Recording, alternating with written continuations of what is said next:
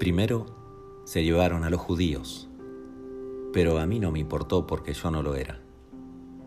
Luego arrestaron a los comunistas, pero como yo no era comunista, tampoco me importó.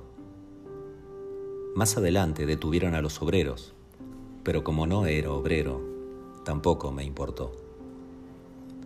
Luego detuvieron a los estudiantes, pero como yo no era estudiante, tampoco me importó.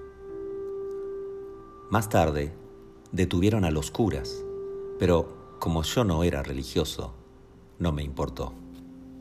Finalmente, detuvieron a los periodistas, pero como yo no me encargaba de las noticias, tampoco me importó. Ahora me llevan a mí, pero ya es tarde.